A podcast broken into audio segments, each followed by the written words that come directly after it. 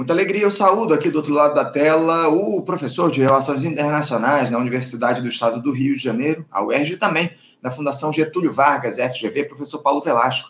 Professor Paulo Velasco, bom dia. Muito bom dia, Anderson. Prazer conversar com vocês. Feliz ano aí a todos, aos aqueles que nos acompanham aqui no Faixa Livre, né, que tenhamos um 2024 é, pelo menos mais tranquilo né, do que o ano que se encerrou.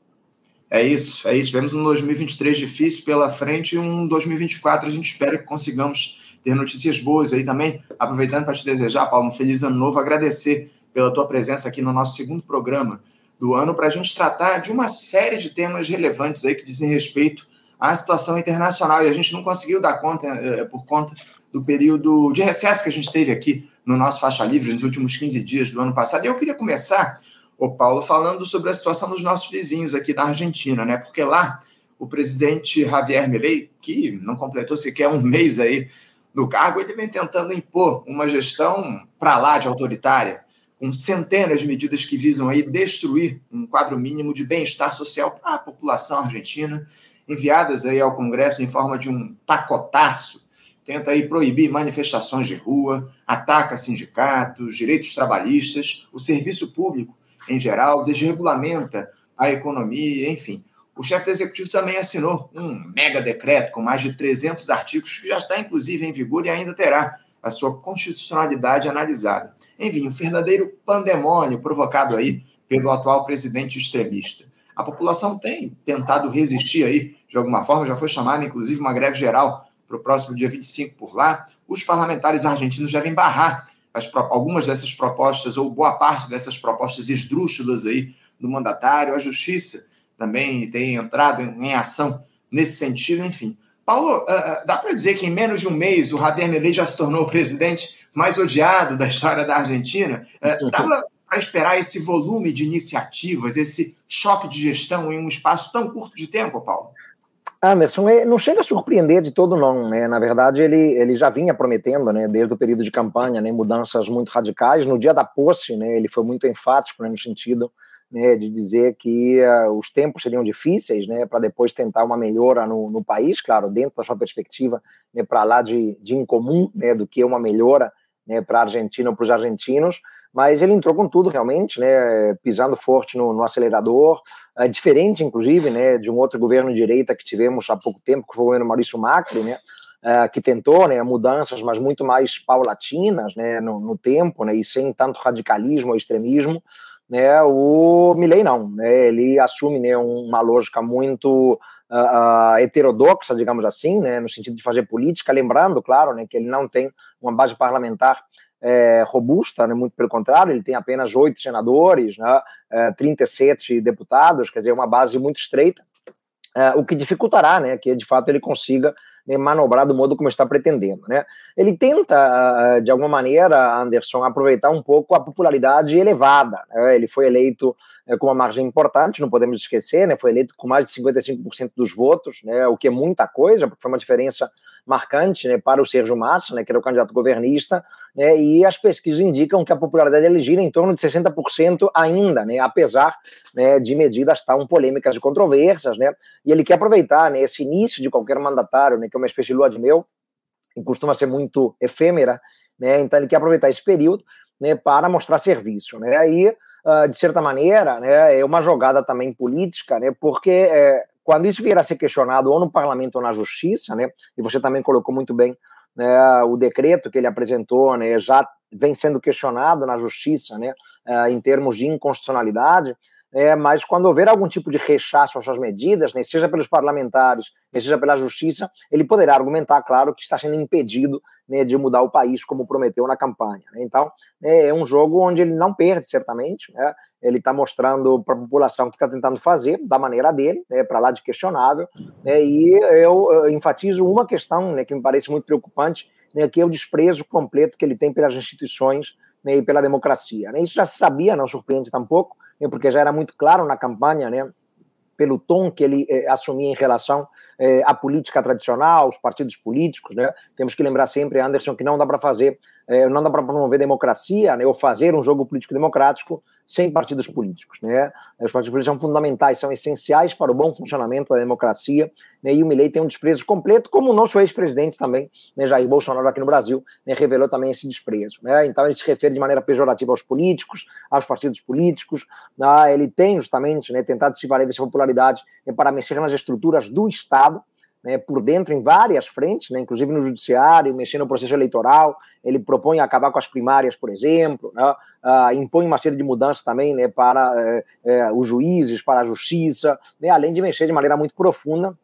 em benefícios né, consagrados ao longo do último século para trabalhadores, por exemplo, argentinos, né, dentro daquele seu perfil libertário, né, anarcocapitalista, como o negócio se apresentar, né? Então, em nome de liberdades amplas, ele desmonta né, é, o Estado, benefícios fundamentais né, para uma população. Né? Temos que lembrar né, em que cerca de 40, 44% dos argentinos vivem abaixo da linha da pobreza. Né? Então, esse desmonte de políticas sociais, de benefícios, a liberação completa de preços, é, a retirada de subsídios, a flexibilização de leis trabalhistas, a mudança em leis fundamentais como a lei do aluguel, por exemplo, tudo isso coloca em um cenário de incerteza grupos muito vulneráveis, é, frágeis, né, que deixarão de contar com a proteção é, da legislação né, ou do Estado é, para protegê-los de abusos né, daqueles que têm mais poder econômico. Né? Então, ele aproveita né, uma onda favorável nesse início de governo, uh, em que a sua popularidade ainda é elevada, né, para praticar toda sorte de abusos, e aí para completar esse quadro, eu diria, dantesco, né, o cara Anderson,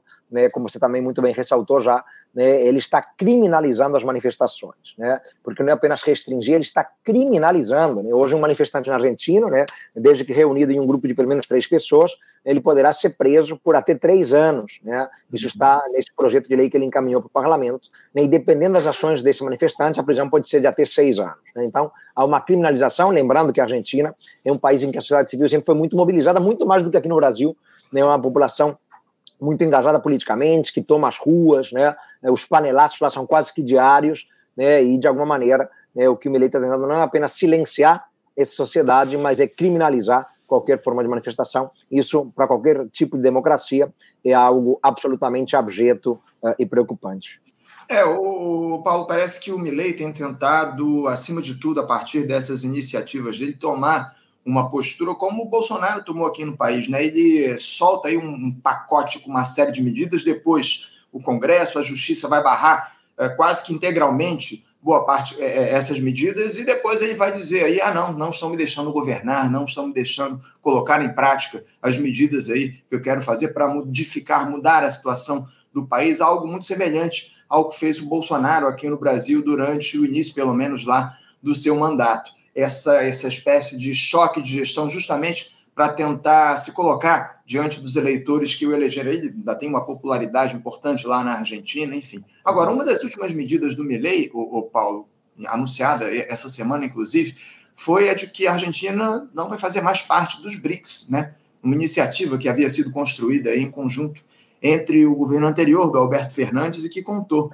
com a articulação do Brasil, né? A Argentina fazendo parte desse bloco econômico uh, dos países em desenvolvimento. Uh, o bloco, inclusive, teve a sua formação ampliada aí no início desse ano com as entradas de Egito, Etiópia, Arábia Saudita, Emirados Árabes Unidos e o Irã, se somando né, a Brasil, China, África do Sul, Rússia e Índia, né, os BRICS formados por esses países. A ausência da Argentina dos BRICS, o, o Paulo, pode de alguma forma pre produzir prejuízos econômicos aí para um país que já está enormemente afetado por essa crise que por lá já dura já bastante tempo. Dá para dizer que esse é um tiro no pé dado pelo Javier Milei, essa iniciativa dele de não aceitar a entrada do país nos BRICS?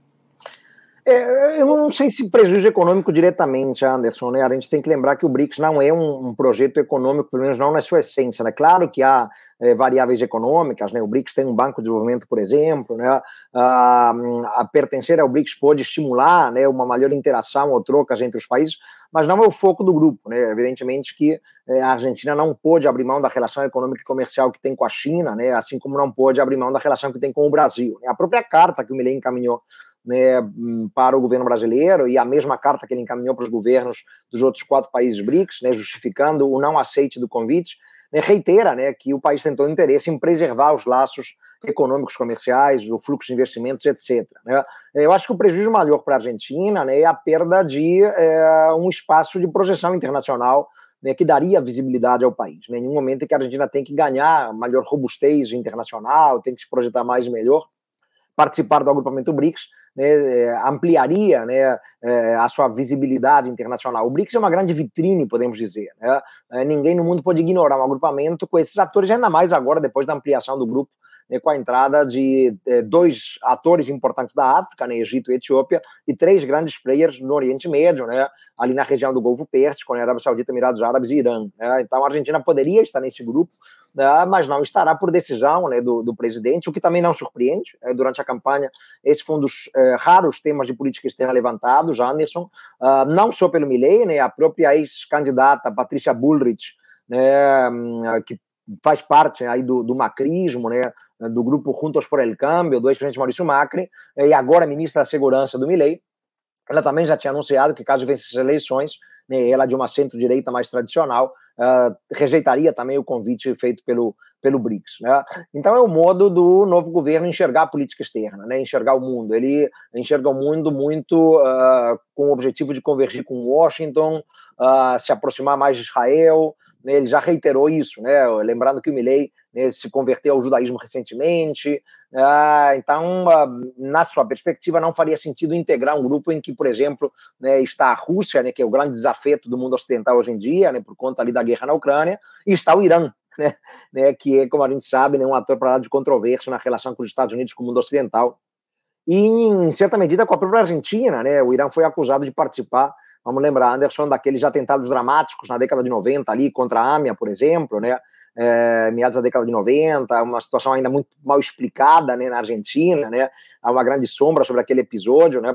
Ah, então, enfim, é o modo que ele tem de enxergar a política externa, mas eu diria que é um equívoco, né? Na medida em que ele está abrindo mão de opções, né? Que poderiam ampliar o poder de barganha do país, né? Está apostando quase que todas as fichas na relação com os Estados Unidos, né, sendo que os Estados Unidos desprezam absolutamente a Argentina e o Milley, né, pelo menos o governo Joe Biden. Né. É claro que a torcida do Milley é para que o Trump vença as eleições no final deste ano, mas ainda é uma grande incógnita. Né. Então, eu acho que ele está abrindo mão de opções, de possibilidades, né, concentrando os esforços né, apenas né, em alguns atores internacionais, e para a Argentina isso pode cobrar um preço grande no futuro, né, até porque a Argentina não é lá um ator que interesse tanto aos Estados Unidos, mesmo, eventualmente, o país governado pelo Trump. Né, a Argentina não tem o peso evidentemente, para atrair tanto a atenção dos Estados Unidos. Né? Estar ao lado dos países BRICS daria à Argentina mais poder de barganha. O Brasil perde também com isso. Né? O Brasil fez um grande esforço, Anderson, para trazer eh, a Argentina a bordo, né? até porque reforçaria a presença do BRICS no espaço latino-americano. Né? Ah, então é ruim para nós, mas também, enfim, de certa maneira, né, não podemos dizer que houve qualquer surpresa. Pelo contrário, né, a nota emitida pelo governo brasileiro, pelo Itamaraty, né, diz que a surpresa foi zero, né, porque, como eu disse, né, já durante a campanha, né, o próprio Milley já reiterava essa ideia de que não aceitaria entrar no BRICS agora, no último dia 1 de janeiro. Né, não é interesse dele fazer parte desse agrupamento composto por atores, sobretudo, do dito sul global. Paulo, eu tenho, eu tenho muitas perguntas aqui dos nossos espectadores a respeito da situação na Argentina, inclusive o Martial Machado, que é um ouvinte assíduo nosso aqui, está acompanhando, fez algumas perguntas, mas eu quero pedir desculpas ao Martial, porque eu não vou conseguir trazer os questionamentos dele, porque eu tenho uma pauta enorme aqui para dar conta diante desse período que a gente teve de recesso, questões internacionais aí que a gente precisa analisar contigo aqui. Eu queria te aproveitar ao máximo, Paulo, falar um pouco também sobre a situação lá, nessa disputa entre a Venezuela e a Guiana pela região de Essequibo. É, houve aí uma ampliação do tensionamento após o presidente Nicolás Maduro mobilizar tropas lá na fronteira com o país vizinho, depois que o Reino Unido anunciou o envio de um navio militar lá para a região, lá para a Guiana. Uh, Paulo, como é que você vê os desdobramentos dessa disputa e você acha que ainda é possível isso descambar para uma luta armada, mesmo após essas negociações que se iniciaram entre a Venezuela e a Guiana. Como é que você vê o cenário dessa disputa que está colocada em relação lá à região de Essequibo? Lugar, já, deixar o, o, meu abraço aí pro, pro Martial, né? É um, é um velho amigo também. Ambos flamenguistas. Anderson, nos encontramos com frequência no Maracanã. Deixar meu abraço aí para ele. É, eu vejo com alguma preocupação, né? Eu não acredito, é, Anderson, que de fato é, é, chegaremos a um, a um, conflito, a um cenário de, de conflagração, né? De conflito armado, até porque eu entendo que não é esse o interesse do governo do Maduro. Tá? É, é uma questão histórica para a Venezuela, muito sensível o país, quer dizer, não podemos dizer que, que o Maduro fabricou do nada né, esse tema, né, é, os livros de história da Venezuela eles são muito enfáticos na questão desse equibo desde sempre, né, as crianças nas escolas elas crescem estudando o tema desse equibo, né, é, remontando ali ao século XVIII, sobretudo ao século XIX, né, como aquilo fez parte, de fato, né, de um território né, no período colonial, né, administrado pela Espanha, né, que comporia o que seria uma grande Venezuela, né, uma capitania venezuelana, né, onde incorporava-se esse território do Essequibo. Uh, mas, bom, como a gente sabe, né, a história ensina, né, os britânicos eh, acabaram, uh, por meio de um arbitramento controverso, né, eh, recebendo esse território, e depois foi questionado já na década de 60, um pouco antes da Guiana ficar independente, né, isso foi questionado né, em um acerto né, entre Venezuela e Reino Unido, né, em que as duas partes, né, incluindo Londres, portanto, se comprometiam a voltar a negociar o tema. Né, e é nesse acerto do final dos anos 60, né, de 1966, né, que o Maduro se baseia, né, e que os governos anteriores na Venezuela também o fizeram. Né, era uma questão né, não só para os governos chavistas, mas mesmo antes disso era um tema levantado, era uma bola. Né, o Carlos Andrés Pérez, por exemplo, que é um presidente histórico na Venezuela, nos anos 70, já levantava muito esse tema desse equibo, né, insistia na necessidade de negociar novamente com Londres, etc. Né? É, só que em 2015 né, descobriu-se né, uma grande quantidade de petróleo, e o que incomodou muito a Venezuela é o fato de o governo da Guiana né, ter feito concessões a grandes corporações uh, internacionais ocidentais, né, especialmente a Exxon né, norte-americana e uh, a Total uh, francesa. Né, e aí o tema voltou a ganhar importância, né, há uma dimensão econômica hoje em jogo, então é a geopolítica do petróleo que entra em cena, como entra em cena em tantas regiões né, mundo afora. Né. e o Maduro já vinha falando disso né, e aproveitou, claro, esse cenário agora, né, é, quase eleitoral no país para levantar essa bola, fez o plebiscito, que não tem caráter vinculante, não obriga né, é, é, o governo da Venezuela, mas tem um caráter mais consultivo, embora né, é, o, o, Maduro tenha dito que tem caráter vinculante, não tem, né, do ponto de vista jurídico, constitucional, né, o plebiscito é meramente consultivo, mas dá a ele um lastro, digamos assim, de legitimidade para insistir uh, no tema. Né? Uh, então, ele, ele, de alguma maneira, com, com, isso, levantando uma, uma bola tão importante historicamente para a Venezuela, ele busca criar um sentimento de unidade nacional. Né? Inclusive, seduziu opositores né, que vinham fazendo uma campanha ferrenha contra ele. Né? Houve as primárias opositoras, vencidas né, pela inabilitada Maria Corina Machado. Né? Então, com isso, ele cria um fato dentro da Venezuela né, que promove maior unidade nacional, né, dá a ele maior visibilidade, né, é, há previsão de eleições para o final deste ano, ainda não marcadas, né, uh, e, uh, bom, se mantém em evidência. Né. Daí achar que ele quer, de fato, entrar numa conflagração vai uma grande diferença.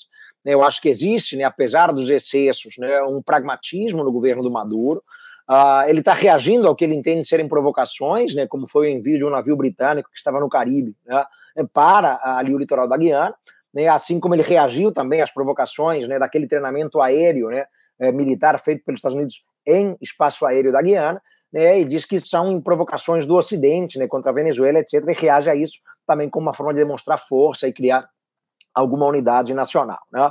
É difícil saber o que, que ele pode conseguir disso, né? As conversas em São Vicente e Granadinas, né? Apontaram para é, a renúncia a qualquer forma de agressão, né?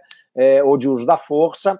Uh, talvez conseguir alguma concessão para PDVs explorar petróleo por ali também. Né? É difícil a gente saber qual é a finalidade dele, mas pelo menos do ponto de vista político, ele já ganhou dividendos, né? ele já ganhou visibilidade, provocou maior unidade, né? isso em um ano eleitoral né? pode lhe render importantes frutos. O Brasil, né, ali um pouco preocupado, porque não interessa ao Brasil, claro, qualquer forma de instabilidade sul-americana. O Brasil tenta ganhar visibilidade no mundo, né, e o mundo inteiro nos enxerga como síndicos da América do Sul. Então, claro que o Brasil, né, o governo Lula, apavorado com a possibilidade de termos algum tipo de embate militar aqui entre os vizinhos, mas eu acho que também, né, do ponto de vista do governo brasileiro, né, essa é uma hipótese muito remota. Né? O Brasil sabe que é algo muito remoto de de acontecer, mas nos colocamos ali nas conversas como intermediadores, né, junto com o próprio governo de São Vicente Granadinas. Tá certo. Paulo, é, saindo da América do Sul, indo, subindo um pouquinho, chegando ao norte, porque os Estados Unidos vem enfrentando lá essa crise migratória, tem como origem o México. Um enorme fluxo de pessoas advindas aí do país levou à suspensão pelos norte-americanos de várias passagens legais na fronteira de mais de 3 mil quilômetros com o México, sob o argumento de que procurava se concentrar em processar migrantes sem documentação. Após um diálogo do presidente Manuel López Obrador com o secretário de Estado estadunidense, o Anthony Blinken, ficou acertado que a fronteira e as ferrovias entre os dois países permaneceriam abertas. Paulo, explica aqui para os nossos espectadores, por favor, o que é que provoca essa onda migratória do México para os Estados Unidos? Que tipo de solução pode se encontrar para esse movimento nesse momento? Anderson, isso é uma questão histórica, tradicional, antiga também, né, que eh, tem, digamos assim, momentos eh, mais problemáticos, né, como esse que estamos vendo agora, né, mas é sempre algo muito cíclico, recorrente e permanente, eu diria. São fluxos que não vêm apenas do México, né, vêm também de partes importantes da América Central, né, Honduras, El Salvador, né, uh, e atores, claro, que fugindo ou da pobreza ou da violência, né, eh, ou da desesperança em seus territórios de origem, né, buscam um acesso aos Estados Unidos né, na expectativa de terem ali uma, uma vida melhor. Né. os Estados Unidos, periodicamente, né, lançam mão né, de uma política muito restritiva, né, e aí pouco importa, estamos falando de governo democrata ou republicano, né, é, muitos lembram do período Trump, né, mas eh, eu lembro do período Obama, por exemplo, né, que foi absolutamente dramático também de rechaço, uma política migratória muito violenta, muito restritiva, né, com muitos excessos na fronteira, né, com mais deportações né, do que o próprio governo Trump, pelo menos né, nos dois primeiros anos do mandato de cada presidente. Né, então é algo recorrente, permanente, né, pouco importa o partido que está à frente da Casa Branca, né, e é sempre essa expectativa, né, seja daqueles que saem da violência da pobreza da América Central, são daqueles que saem do próprio México, mas é o interesse em acessar o mercado norte-americano, o, Estado norte-americano, né, na busca por uma vida uh, melhor. Né? E nessa política migratória restritiva, né, muitas vezes temos violência, né, temos famílias que são separadas, né, temos crianças que são separadas de seus pais, como vimos acontecer muito, inclusive, né, durante o governo Donald Trump. Né? Então, é um cenário que é de difícil solução. Né? Eu não consigo vislumbrar, de fato, qualquer é, empenho concreto né, do parlamento norte-americano em aprovar uma legislação né, mais solidária com os migrantes. Né? Ah, o que interessa aos Estados Unidos é que o mercado mexicano se abra para seus produtos. Né? A gente lembra disso desde a década de 90, ali com o acordo NAFTA, que depois foi reformulado durante o governo Trump. Ah, mas livre comércio, investimento, circulação de mercadorias, mas não de pessoas. Né? Isso é muito claro, os Estados Unidos é taxativo com isso, é uma política muito restritiva, preconceituosa, racista, discriminatória, violenta, né, ali na fronteira e com toda a sorte de violação de direitos humanos. Né? Uh, existem denúncias recorrentes também, permanentes, né, contra essa política norte-americana, né, contra os excessos praticados pelos agentes de fronteira, né, hum, pelas entrevistas né, é, absolutamente dramáticas né, que são submetidos né, os migrantes né, que tentam passar ali pela fronteira, muitas vezes humilhados, né, enfim, toda sorte de abusos né, psicológicos, físicos, né, famílias separadas, mas eu não encontro uma solução, né, pelo menos a curto e médio prazo, porque não há vontade política nos Estados Unidos, seja no Partido Democrata, seja no Partido Republicano. Então, né, cuidado para não idealizarmos o Partido Democrata, por ser um partido um pouco mais à esquerda, ou pelo menos parte dele ser um pouco mais à esquerda, porque em grande medida esse partido também não é nada solidário com os migrantes, né, e vimos isso muito claramente com o governo Obama e mais uma vez agora com o governo Joe Biden. É isso, muito bem colocado, Paulo.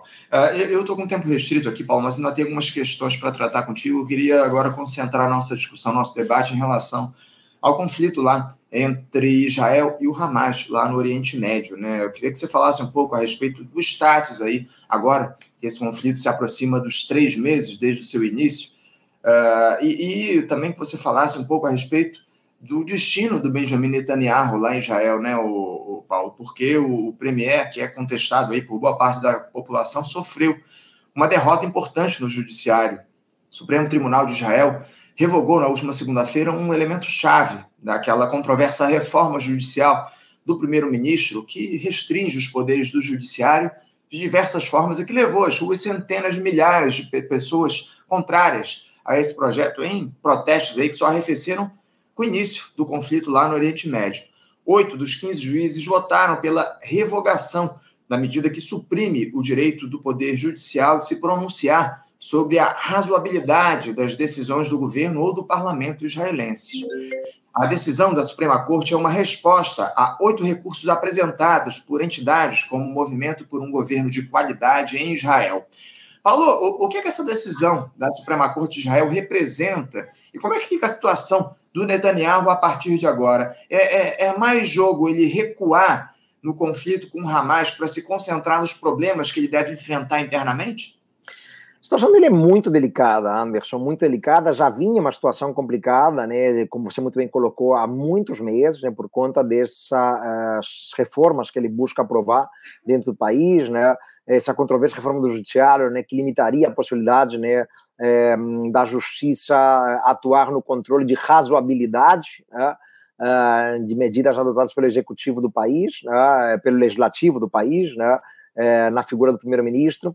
Ah, então, é, isso, isso, foi visto pela população de Israel né, como um ataque contra a própria democracia. Né? Israel se vangloria de ser né, a única democracia em toda a região do Oriente Médio, mas o que a população de Israel percebia né, era que eram medidas que limitavam o jogo democrático no país, né, ao retirar da justiça esse controle de razoabilidade, né, que seria uma maneira de evitar excessos da parte do governo do país, da parte do parlamento, da parte do primeiro-ministro. Né? Então, cria-se né, uma grande sombra em Israel, né, a população ocupava as ruas praticamente todos os dias, né, questionando as medidas de um governo que já é controverso historicamente. Né. É, o governo Netanyahu ele tem há muitos e muitos anos antes acusações recorrentes de corrupção, né, mas ele sempre consegue se safar né, e às vezes né, fica por um curto tempo fora do poder, mas depois consegue voltar, né, sempre se reinventa, né, mas praticando toda sorte de excessos de abuso, além de revelar sempre um grande desprezo né, pela criação de um Estado palestino, né, tentar a solução de dois Estados né, há tantas décadas é, é, afirmada como a única solução por parte da ONU. Né? Então, é, podemos dizer que é um governo posto em xeque, né, essa decisão da Suprema Corte já era esperada, embora tenha sido aprovada né, com um placar muito apertado, né, é, entre os juízes ali que compõem a Corte Suprema do país, uh, e isso isola ainda mais o, o Netanyahu e, e, o coloca numa situação de fragilidade e ele terá que prestar muitas contas, eu diria, Anderson, né, é, inclusive por conta né, da, dos episódios ali do dia 7 de outubro, foi muito criticado né, por vários grupos políticos né, dentro do Knesset, né, que é o parlamento é, de Israel, né, sobretudo né, as falhas, os equívocos né, que teriam uh, existido ali por parte da badaladíssima né, inteligência de Israel que não conseguiu antecipar os ataques. Né?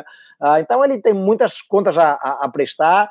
Uh, com relação à guerra especificamente, né, a gente pode inclusive associar as, os dois fatores. Né? Uh, o Netanyahu ele, ele tenta, de alguma maneira, né, com essa campanha tão dura contra o Hamas na faixa de Gaza, ganhar visibilidade interna. Né? Ele tentou criar um governo de unidade nacional, Uh, inclusive, né, alguns opositores né, se recusaram a participar desse governo de unidade, né, é, por entenderem, enfim, que não, não era o momento de dar esse voto de confiança ao controverso Netanyahu, mas outros opositores decidiram participar, sim, né, dessa espécie de coalizão de emergência, né, para responder aos ataques de 7 de outubro, uh, mas ele, a guerra para ele é uma saída, digamos assim, para tentar ganhar né, visibilidade interna, né, é mostrar que está respondendo né, ao maior ataque sofrido pelo país nos últimos 50 anos e que o faz com força e que vai tentar uh, varrer o Hamas do, do mapa ali da faixa de Gaza, embora esse objetivo né, seja quase que implausível né, de, ser, de ser efetivado. Uh, na cabeça dele, um recuo, né, um cessar-fogo mais permanente, seria um sinal de fragilidade que complicaria ainda mais a sua eh, posição. Então ele tenta se equilibrar ali né, dando fôlego e avançando na campanha, não recuando, né? Enfim, ele reduziu agora o efetivo na faixa de Gaza, mas está né, comprometido a seguir com a guerra pelo tempo que for necessário, né, isso para tentar demonstrar força internamente em um cenário em que ele se mostra muito fragilizado, muito questionado, né, alvo de inúmeras acusações, é, críticas de toda sorte, e ainda agora né, com esse golpe dado pela Suprema Corte do país, né, de rejeitar, pelo menos em parte, sua proposta de reforma do judiciário. É uma figura fragilizada, né, e muitos apostam né, que ele não sobreviverá, que o governo dele não sobreviverá ao fim do conflito. Eu dizia que eu tenho ainda alguns, tinha alguns temas para tratar contigo aqui no programa, o, Paulo, Coreia do Sul, Coreia do Norte, mas infelizmente eu estou com meu tempo mais do que esgotado, a gente vai ter que deixar isso para uma próxima oportunidade. Mas eu quero, acima de tudo, agradecer a tua presença aqui mais uma vez no nosso Faixa Livre, Paulo. Muito obrigado por você se dispor a fazer esse papo aqui no terceiro dia do ano. Te desejando já mais uma vez um ótimo ano novo e que a gente possa fazer muitos diálogos aqui no nosso programa a respeito do cenário da política internacional. A gente conta com as tuas avaliações, as tuas análises aqui no nosso Faixa Livre, tá bom, Paulo? Muito obrigado. Excelente ano de 2024 para você.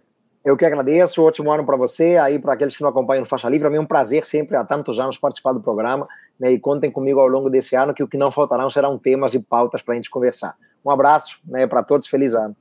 É isso. Um abraço, Paulo. Até a próxima.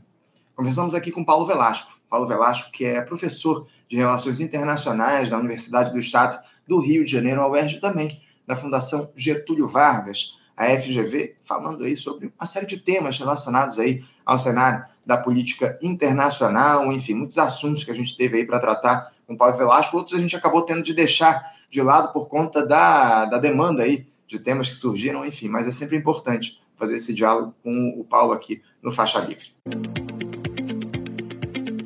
Você, ouvinte do Faixa Livre, pode ajudar a mantê-lo no ar.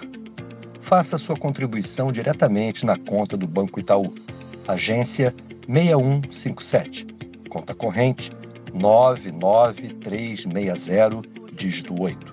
Esta conta encontra-se em nome do Sindicato dos Professores do Município do Rio de Janeiro e região, o Simpro Rio, uma das nossas entidades patrocinadoras, mas seus recursos são destinados exclusivamente para o financiamento do nosso programa. Você pode fazer sua doação de qualquer valor, utilizando também a nossa chave Pix, que é ouvinte@programafaixalivre.com.br. Sua contribuição é fundamental para a manutenção desta trincheira progressista no ar.